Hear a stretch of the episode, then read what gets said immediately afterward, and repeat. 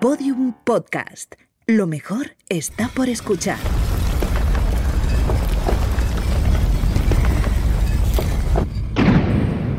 Dentro de la pirámide. Con Nacho Ares. Podium Podcast.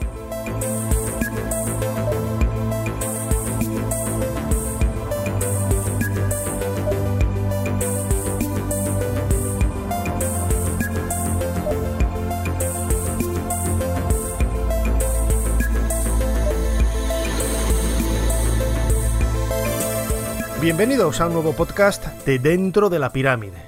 Una vez más, eh, una quincena más, eh, continuamos con ese viaje adentrándonos por el interior de los monumentos del antiguo Egipto para descubrir sus secretos, su apasionante historia y como vamos a hacer en esta ocasión vamos a viajar a un lugar muy especial, un lugar al que los antiguos egipcios tenían mucho apego, pero no por nada desde el punto de vista necrológico, funerario, como pudiéramos interpretar desde el presente, sino que amaban el más allá porque para ellos era la continuación de esta maravillosa vida que tenían, en este caso, en el Valle del Nilo.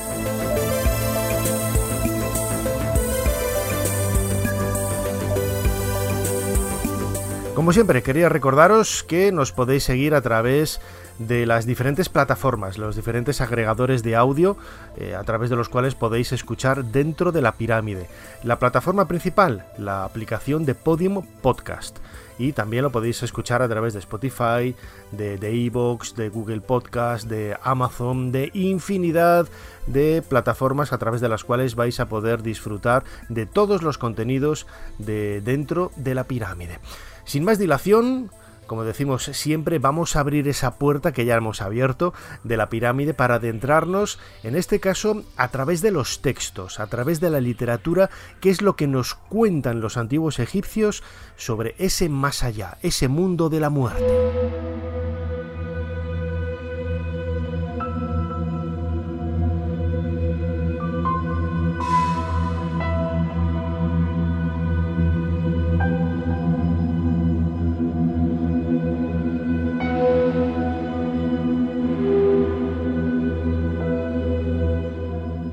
Cuando Champollion descifró la escritura jeroglífica en el año 1822, estamos a punto de celebrar los 200 años, eh, quizás él no era consciente de las dificultades con las que se iba a topar cuando se enfrentara a textos religiosos. Es cierto que él estaba muy acostumbrado a trabajar con los textos, los jeroglíficos grabados sobre las paredes de templos, biografías en tumbas, en algunos santuarios, en donde se hablaba de eh, aspectos, descripciones, eh, quizás una vida cotidiana de, de las divinidades, pero algo mucho más real, algo mucho más cotidiano, algo mucho más diario, ¿no? Más cercano incluso, me atrevería a decir, a esa Francia de comienzos del siglo XIX, porque las inquietudes de las personas, en definitiva, hace 6.000, 5.000, 4.000 años y en la actualidad siguen siendo las mismas. El problema vino cuando se eh, adentró, se atrevió, me atrevería a decir, a introducirse en el mundo de la literatura funeraria. Ahí es donde empezaron a aparecer los problemas, muchos de los cuales, todo hay que decirlo, siguen vigentes en la actualidad y todavía no están resueltos.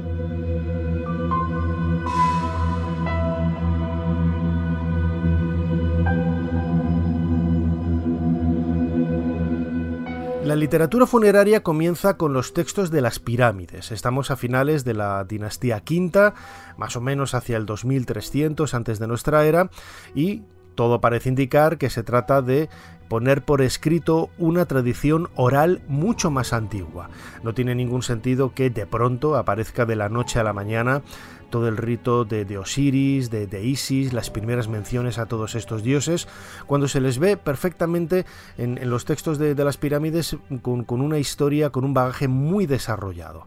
Se llaman textos de las pirámides porque aparecieron en el año 1881 en el interior, en este caso, de la pirámide de Unas, en Saqqara, el último faraón de la quinta dinastía, y que bueno, tiene su reflejo, tiene su extensión, sobre todo en otros soberanos de la sexta dinastía. Vamos a ver eh, textos de las pirámides, en las pirámides de Teti, en las pirámides de, Pepi, en, pirámides que marcan un poco esa recopilación de, de fórmulas mágicas que describen el viaje del rey, no de un difunto cualquiera, sino el viaje del rey hacia las estrellas, hacia el lugar de donde ellos venían como seres divinizados y a donde tenían que regresar para, después de haber sido gobernantes en Egipto, en el Valle del Nilo, reunirse con sus ancestros, con los dioses, allí en el mundo de las estrellas.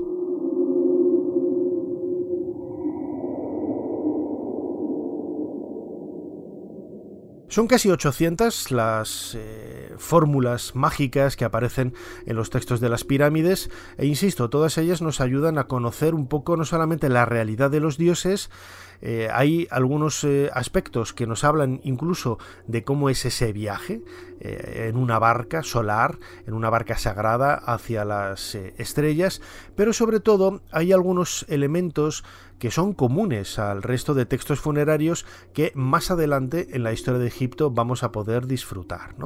Por ejemplo, vamos a escuchar el pasaje 21 de los textos de las pirámides, en donde el difunto recibe, en este caso el faraón, insisto, recibe la bondad de la apertura de la boca. ¿Esto qué significa? Eh, por, estas palabras, el conjuro mágico lo que permitía al faraón era recuperar sus sentidos en el más allá. Es decir, es algo que se va a repetir y lo vamos a ver incluso en literatura funeraria posterior, en el libro de los muertos, en los textos de los sarcófagos, etc. Se colocaba la momia, según vemos en representaciones posteriores, en la puerta de la tumba y un sacerdote, por medio de un azadón de hierro, que esto es muy emblemático porque en esta época el hierro era meteorítico, es decir, había venido por medio de meteoritos mensajes de los dioses que vienen de las estrellas, todo esto hay que relacionarlo y colocar las piezas en el puzzle para poder entenderlo, y el sacerdote con esa herramienta lo que hace es devolver los sentidos al difunto, es decir, podía eh, ver, escuchar, eh, podía eh, tener el gusto en la boca, podía hablar, es decir, todos los sentidos que caracterizan al ser humano se recuperaban a través este, de este pasaje mágico para que pudiera realizar ese viaje hacia las estrellas con absoluta normalidad. Tu boca está en perfecto estado, porque la separo por ti. Separo tus párpados por ti, oh rey. Abro tu boca por ti con la azuela del dios Upuaut.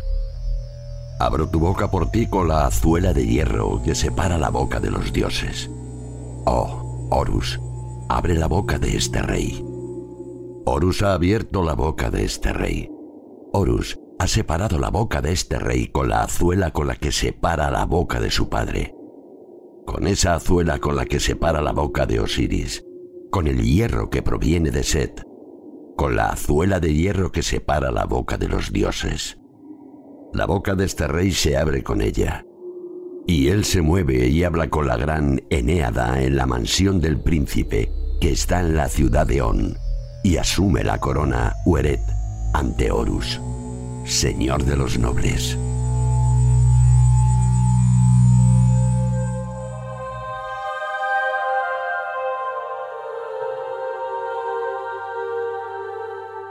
Dentro de la pirámide, con Nacho Ares, en Podium Podcast.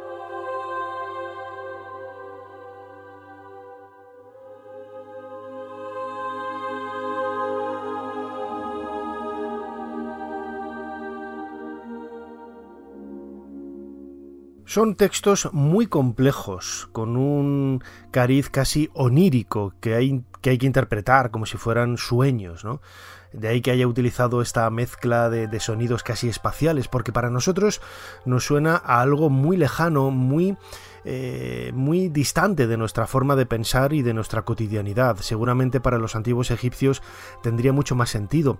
Y eso, y eso que acabamos de escuchar, uno de los pasajes más fáciles de, comprender. Vamos a escuchar algunos que realmente son muy complicados, ¿no? Y que nos hacen ver todavía la cantidad de problemas que eh, tenemos que solventar para poder acercarnos al pensamiento de los antiguos egipcios. Yo recuerdo en una conversación que tuve con un amigo, eh, Mario Agudo, que él es experto en el mundo griego, las fuentes clásicas, los autores griegos, eh, están mucho más cercanos a nosotros en el tiempo y tienen eh, casi un puente cultural, un puente eh, humano con nosotros muy, muy cercano. Y sin embargo, es mucho, es mucho lo que desconocemos y lo que nos falta para comprender realmente lo que hay detrás, lo que subyace detrás de los mitos. Imaginémonos una cultura muchísimo más antigua y que, aunque nosotros hayamos heredado infinidad de aspectos de su civilización, todavía están muy distantes, muy distantes eh, en, nuestro, en, nuestro, en nuestra comprensión. ¿no? Por ejemplo, vamos a escuchar un texto en donde eh, se nos habla de la ascensión. ¿Cómo era ese viaje que hacía el faraón? Para quien estaban escritos los textos de las pirámides y poder reencontrarse con los ancestros. Nos lo tenemos que imaginar como eh, una especie de abducción por medio de un platillo volante, como una ascensión quizás eh, más etérea, eh, más religiosa, más mística, como hacían los místicos, valga la redundancia, en el siglo XVI y en el siglo XVII. Realmente no lo sabemos, pero leyendo un poco entre líneas lo que encontramos en los textos de las pirámides, vamos a escuchar el pasaje 214, vamos a descubrir que realmente esa concepción del mundo del más allá en el antiguo Egipto era, es mucho más complicada de lo que podríamos haber entendido en un principio, porque se mezclan aspectos eh, vinculados quizás casi a la geografía más personalizada ¿no? de lo que es el Valle del Nilo, con montañas, eh, lagos, eh, lagos de fuego, eh, palacios, puertas que hay que atravesar, como si fuera una suerte de, juego de, de, ordenador, una aventura gráfica en donde nosotros somos los protagonistas y tenemos que ir solventando problemas. Y en gran parte, en gran parte la solución de, estos eh, enigmas, de estos obstáculos que se nos ponen en el camino, que ponían en este caso en el camino del faraón para llegar a las estrellas, eh, estaba basado en la repetición, la repetición continua de frases que adquieren casi un aspecto mágico por medio de ese mantra repetitivo que permitía eh, no sabemos en qué escenario se reproducen estas, eh, estos cánticos, estas declamaciones, estos versos, pero debía de estar muy relacionado con la finalidad que se estaba buscando. Oh soberano, cuídate del lago. Oh soberano, cuídate del lago. Oh soberano, cuídate del lago. Oh soberano, cuídate del lago. Los mensajeros que llevan tu Ka vienen a buscarte. Los mensajeros de tu padre vienen a buscarte. Los mensajeros de Ra vienen por ti. Por eso has de ir tras tu sol y purificarte, ya que tus huesos son como los de los halcones divinos que viven en el cielo. Ojalá te encuentres al lado del Dios. Ojalá viajes y asciendas hasta donde se encuentra tu hijo. Ojalá acabes con los que hablan mal de tu nombre. Asciende, porque Geb le ha confiado a un orden inferior en su ciudad para que pueda huir y caer abatido. Pero te bañarás en el firmamento estrellado. Descenderás sobre las cintas de hierro y los brazos de Horus, en su nombre de aquel que está en la barca Genu.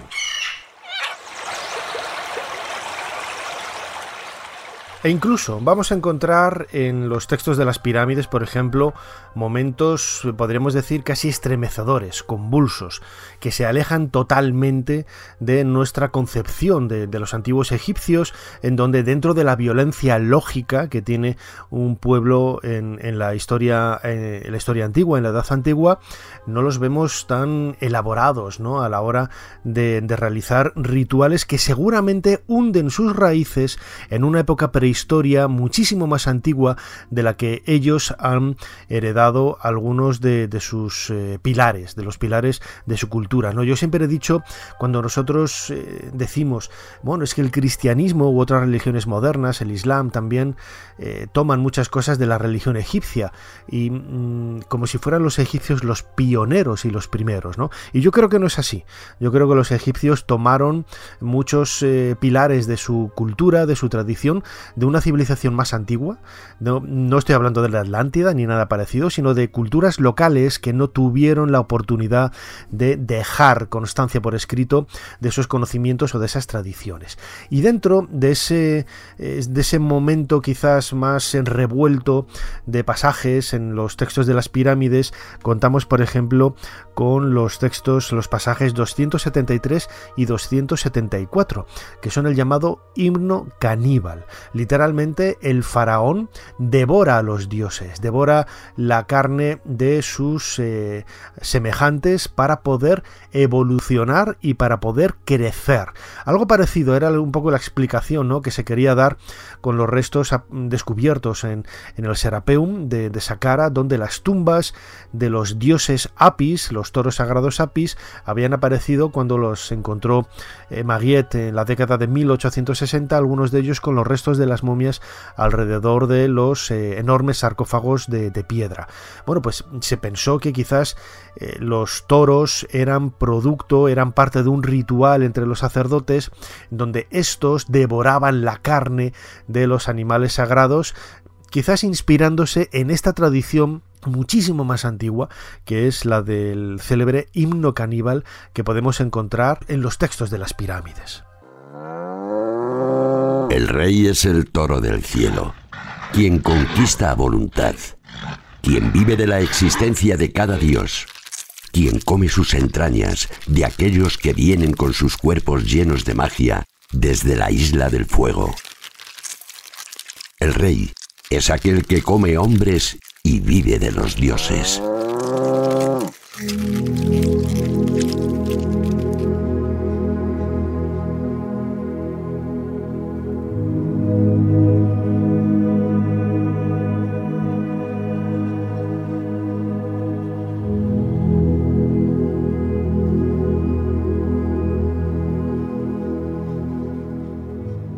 Pero si por algo son conocidos los textos, como decía al principio, es por su aspecto estelar.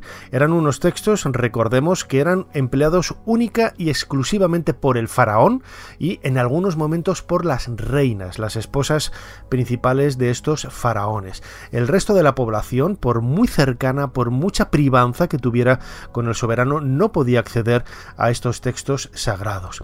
Y en ese mundo estelar, en ese mundo cósmico, en ese mundo del universo, universo que se refleja en los textos de, las pirámides, encontramos referencias hacia constelaciones, hacia estrellas que no son conocidos. ¿no? Quizás una de las más importantes es la constelación de Orión, precisamente la constelación, la constelación que estaba identificada con el dios Osiris, el dios de la muerte que aparece por primera vez por escrito en estos textos en toda la historia de Egipto. Su consorte, su hermana y esposa Isis era la Sotis, la estrella Sirio, que también aparece mencionada en varias ocasiones en estos eh, textos. Robert Bobal, cuando lanzó su teoría de Orión en los años 90, identificando las tres estrellas del cinturón de esta constelación con las tres pirámides de la meseta de, de Giza, precisamente uno de los argumentos que él eh, utilizó para, buscar ese vínculo es, son los textos de las pirámides, donde en algunos pasajes, como vamos a escuchar ahora,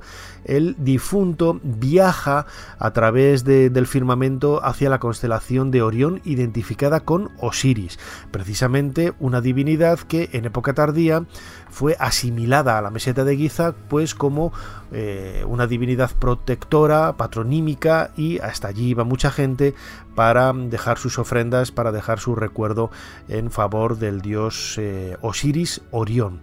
Bueno, pues Orión aparece mencionado en varias ocasiones en los textos de las pirámides y nos tiene que hacer ver un poco la, importancia ¿no? que tenían eh, este tipo de, documentos y sobre todo la importancia del conocimiento astronómico que tenían los antiguos egipcios en esta época para poder identificar una serie de, estrellas y reconstruir mitos a partir de, entonces. Vamos a escuchar, como digo, el pasaje 442 eh, de los textos de las pirámides en donde vemos esa relación entre Osiris, la estrella, eh, la, la, constelación de Orión y la diosa Isis, la esposa de Osiris, con la estrella Sirio, la estrella Sotis de los antiguos egipcios. Mi amado, mi amado, mi amado, dijo su madre. Mi heredero, dijo su padre, de aquel a quien el cielo concibió y la luz del alba dio a luz. Oh rey, el cielo te concibe con Orión, la luz del alba te da a luz con Orión. Aquel que vive, vive por el mandato de los dioses, y tú vives. Ascenderás regularmente con Orión desde la región oriental del cielo. Descenderás regularmente con Orión en la región occidental del cielo. El tercero de vosotros es Sirio, pura de tronos, y es ella quien os guiará sobre los hermosos caminos que están en el cielo, en el campo de juncos.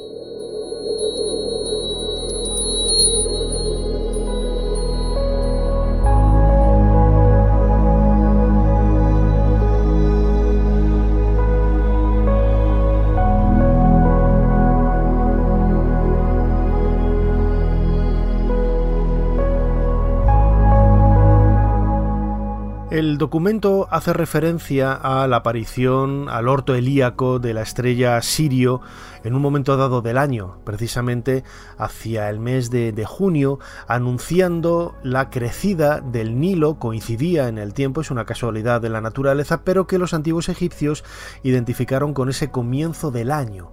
Este anuncio por parte de la estrella Sirio, es decir, la diosa Isis, eh, creó muchos, eh, muchos vértices ¿no? en, el, en, el, mito precisamente de la, de la divinidad. ¿no? Se decía que las aguas del Nilo eran producto de las lágrimas de la diosa Isis al conocer la noticia de la muerte de su esposo Osiris.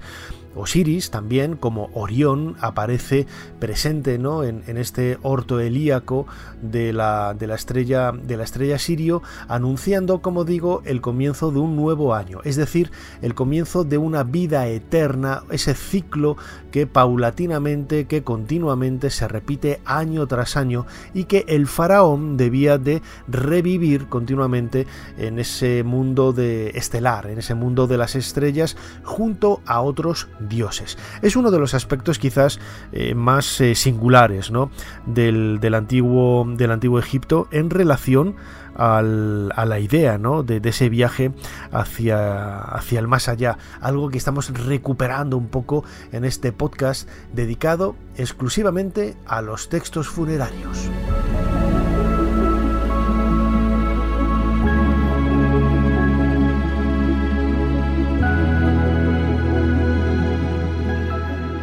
Los textos de las pirámides fueron el primer referente de textos religiosos, es el primer texto religioso de la humanidad, ¿no?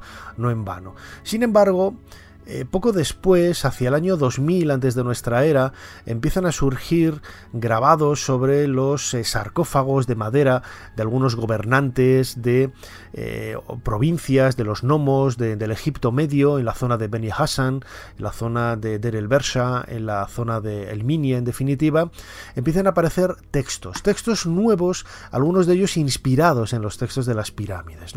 Lo llamativo de todo esto, que los investigadores ya empiezan a denominar como textos de los sarcófagos o textos de los ataúdes, es que cuentan con una singularidad hasta ahora nunca vista. Los textos de las pirámides se grababan en columnas en las cámaras funerarias de las, eh, de las pirámides de los soberanos de la quinta y sexta dinastía sobre todo. No tenían dibujos más allá de los propios ideogramas y de los propios jeroglíficos que dan forma a ese texto. Sin embargo, los textos de los sarcófagos, los textos de los ataúdes a partir del 2000 antes de nuestra era cuentan con la primera descripción en forma de, dibujos, de grabados, de cómo es la geografía, cómo es ese mundo del más allá que el difunto, no ya solo el faraón, tal y como habíamos visto hasta ahora con esos textos exclusivos, sino la gente importante, los nobles, los que estaban cerca de ese gobierno con el soberano, podían disfrutar para realizar ese viaje ancestral para toda la eternidad. Los textos de los sarcófagos marcan también un poco ese devenir de la, de la evolución de la literatura funeraria egipcia. Vamos a encontrar eh, textos inspirados en los textos de, las pirámides. Vamos a encontrar también textos que luego se repiten en la literatura funeraria posterior, en el Reino Nuevo. Eh, como el, el, libro de, sobre todo el libro de los muertos, y bueno, encontramos algunos puntos de, unión que nos llama la atención, pero sobre todo es esa descripción de los paisajes del más allá que nos acerca a ver desde un punto de vista eh, pues eh, más humano, ¿no? Cómo imaginaban los antiguos egipcios ese mundo trascendental. He elegido de todos los pasajes eh, que forman los textos de, de los sarcófagos, más de 700 eh, fórmulas, más de 700 eh, declamaciones, he elegido la 472 en donde lo vamos a escuchar, tiene un paralelo idéntico en el libro de los muertos, el capítulo sexto del libro de los muertos. ¿Qué nos cuenta este, esta fórmula, este pasaje? Pues lo que tiene que hacer un Shapti, una figura funeraria que eran depositadas ya en esta época en las tumbas de los, eh, de los personajes importantes para realizar las tareas manuales que el dios Osiris reclamara del difunto, es decir, sobre todo cultivar los campos en esas tierras de, Yalu, esas tierras paradisíacas de Jauja, con varias cosechas al día y unos trigales que llegaban casi hasta, hasta la cabeza de la riqueza que tenía el suelo en, ese lugar. Vamos a ver pues muchos paralelos con, con, ese mundo agrícola, en definitiva, que es en el que se mueven los antiguos egipcios. No se nos habla de eh, cosas sofisticadas de, del palacio, no se nos habla de, elementos de relacionados con el boato, no, se nos habla de la vida cotidiana y sobre todo del sustento, del sustento que ha de tener el difunto para poder vivir eternamente y que no le falte alimento y para ello, lógicamente, hay que cultivar la tierra para conseguir grano con el que hacer pan, con el que hacer eh, otros alimentos para poder seguir viviendo durante toda la eternidad. Esto es lo que nos cuenta, como digo, el pasaje 472 de los textos de los sarcófagos. Oh, Septi, a mi designado. Si soy llamado o soy destinado a hacer cualquier trabajo que ha de ser hecho en el reino de los muertos, si ciertamente además se te ponen obstáculos como a un hombre en sus obligaciones, debes destacarte a ti mismo por mí en cada ocasión de arar los campos, de irrigar las orillas o de transportar arena del este al oeste. Aquí estoy, habrás de decir. Así debían de sonar los pies de los saptis cada vez que, en hordas de cientos de ellos, eh, pisaban el suelo con fuerza de esos campos de Yalu, de ese lugar de cultivo, de trabajo en el mundo de Osiris. Hasta nosotros han llegado eh, tumbas, sobre todo en época tardía, con ejemplares exquisitamente realizados, con los azadones, por ejemplo, para realizar los trabajos de cultivo en las manos, una mochila con simiente, con semillas en, la espalda y sobre todo la cantidad, ¿no? Había uno para cada día del año, eh, uno como jefe de obras por cada, eh, por cada grupo de 10 días, es decir, había infinidad de ellos, infinidad de ellos a lo largo del año que estaban destinados a trabajar en, nombre del difunto. De ahí la importancia que sobre el cuerpo de Lusepti en muchas ocasiones se grabara este pasaje que acabamos de leer, que es el 472 de los textos de los sarcófagos o el número 6 del libro de los muertos. Y hablar del libro de los muertos es adentrarnos ya en una de las épocas más esplendorosas de la historia de Egipto. Es el reino nuevo. Ya estamos hacia el 1500 antes de nuestra era. Hemos dejado atrás la invasión de los Ixos, una época de decadencia en la historia de los faraones y en este momento surgen infinidad de textos religiosos, no solamente ya para el faraón, no solamente ya para los nobles, los gobernadores locales que están muy cerca de esa privanza con el soberano, sino para todo el mundo, para todo el mundo. ¿no? Los textos, por ejemplo, de, esta época están relacionados con, como, he dicho, el libro de los muertos, es quizás el más conocido.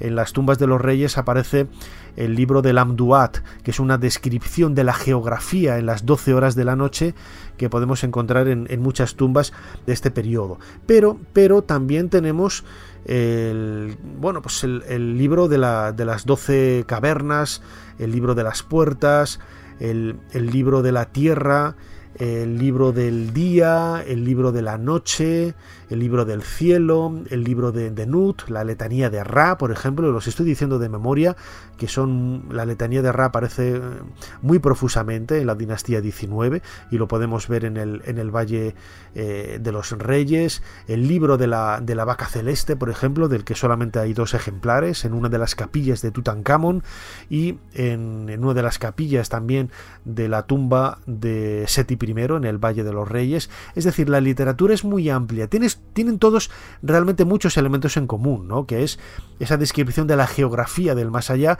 con mucho detalle, con muchos personajes, con, con muchos elementos que ayudan ¿no? a comprender cuál era el paisaje onírico, me atrevería, me atrevería a decir, como señalaba antes, de este mundo funerario. Sin embargo, sin embargo, no se pierde en absoluto ese elemento mágico, ese elemento humano que caracteriza a toda esta literatura. Por ejemplo, en el libro de los muertos, en el libro de los muertos vamos a descubrir un, un, texto para mí esclarecedor, ¿no? que es la importancia que daban los antiguos egipcios al corazón como el lugar en donde se depositaban los sentimientos, el lugar en donde estaba el Ka, ese espíritu vital que daba energía a la persona para que pudiera vivir y que queda perfectamente plasmado en este pasaje número 30 del libro de los muertos, en donde se, especifica también un detalle muy curioso, muy curioso. Habla del corazón que le ha dado su madre.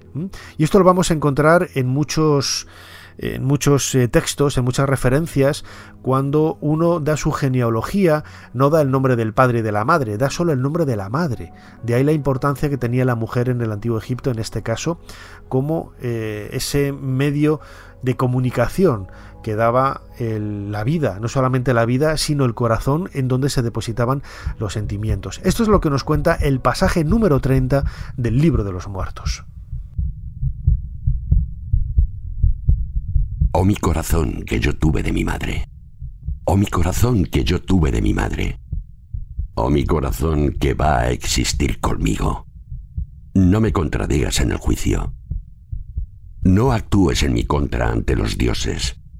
No seas mi enemigo en presencia del guardián de la balanza, Anubis. Tú eres mi Ka, que vives en mi cuerpo, el protector que hace que mis miembros estén sanos. Adelántate hacia el feliz lugar hacia el que corremos.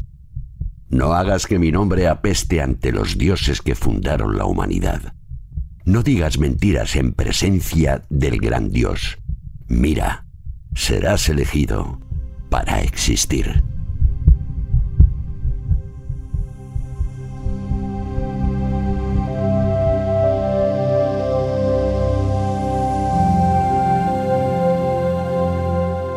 Muchos de los textos funerarios de esta época guardan todavía cierto recuerdo del significado, ¿no? de la eh, interpretación que se hacía de, los textos en, la época, por ejemplo, de las pirámides, con los textos de las pirámides, esa dificultad que hay para poder entender lo que se nos está diciendo. ¿no?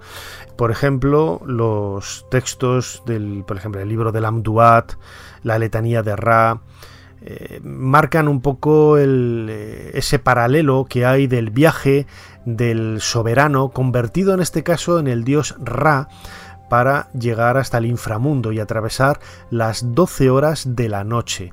Un lugar lleno de peligros en donde la serpiente Apophis, por ejemplo, está atenta a intentar eh, destruir al Sol para que no pueda conseguir finalmente el, éxito que se busca, ¿no? que es la, llegada a ese mundo del amanecer a través del cual el faraón en este caso conseguirá vivir eternamente.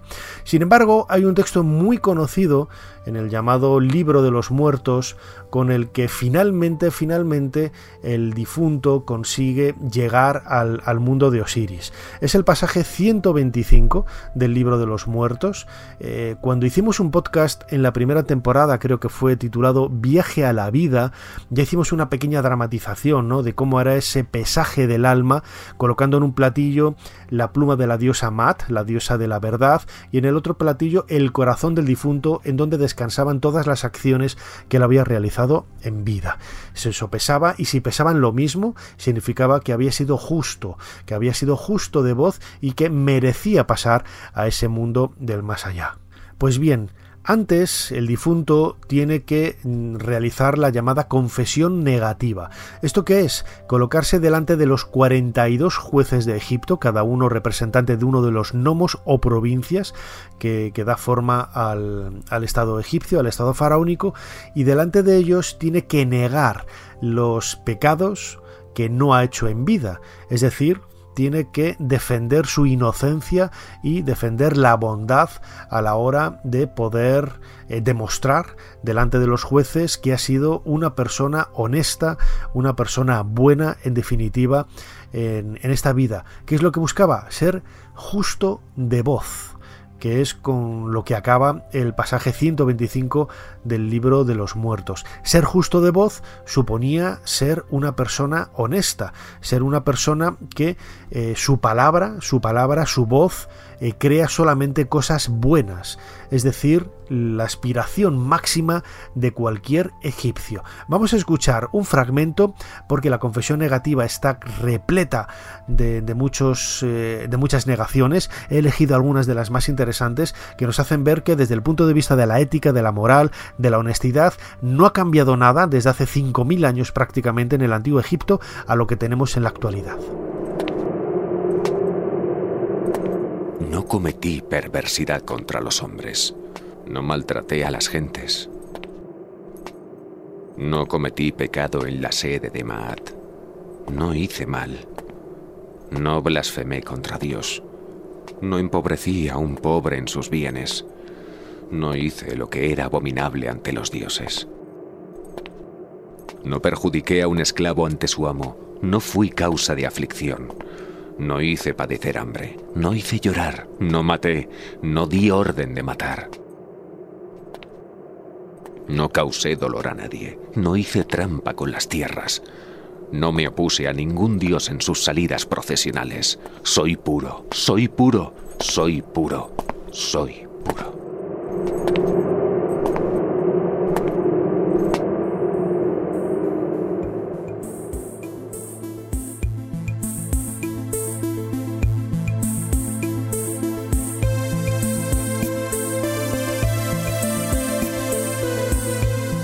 Es un mundo muy complicado, hay que reconocerlo, pero al mismo tiempo apasionante, porque muchas de las claves para poder encontrarlo al finalmente las descubres en representaciones pictóricas, lo que te está haciendo ver que realmente los egipcios eh, soñaban con un viaje hacia el más allá y plasmaron en algunas de esas representaciones que han llegado hasta nosotros esos anhelos, ¿no? esos gustos por, el, por el viaje tan mágico que querían llevar hacia el más allá, hacia la montaña de Occidente, el lugar por donde se pone el sol, o como hacían los faraones de las primeras dinastías, hacia las estrellas. Invito a todos los que nos estáis escuchando que, por ejemplo, volviendo un poco a lo que decía antes, ¿no? Escucháis el podcast Viaje a la vida de hace un par de temporadas aquí en dentro de la pirámide de Podium Podcast y que también os acerquéis a leer.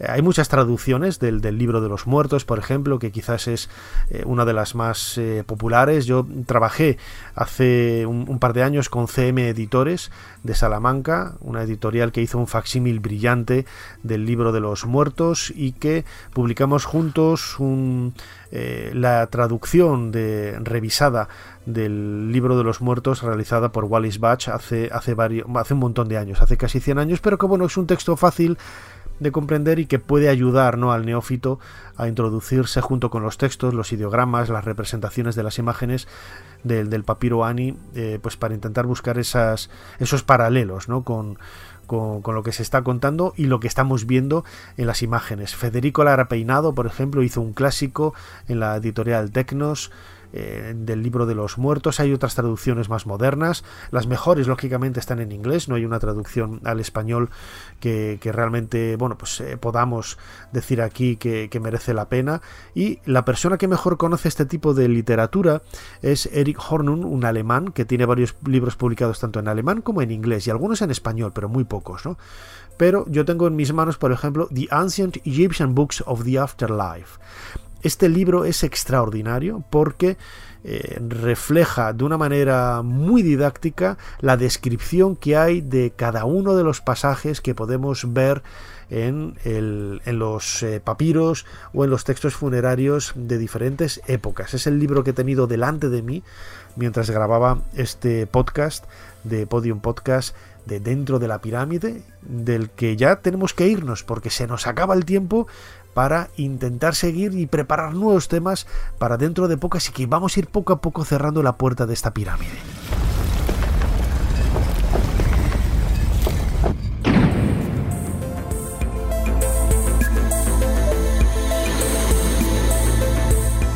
Hasta aquí este nuevo podcast de Dentro de la Pirámide dedicado a textos funerarios, a la literatura funeraria del antiguo Egipto.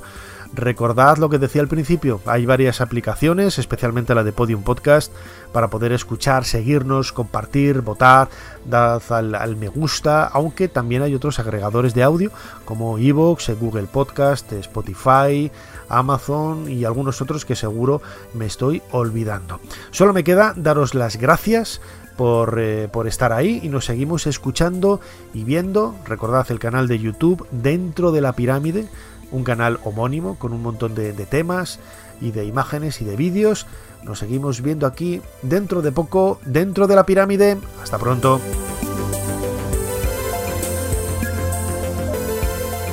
Dentro de la pirámide, con Nacho Ares, Podium Podcast.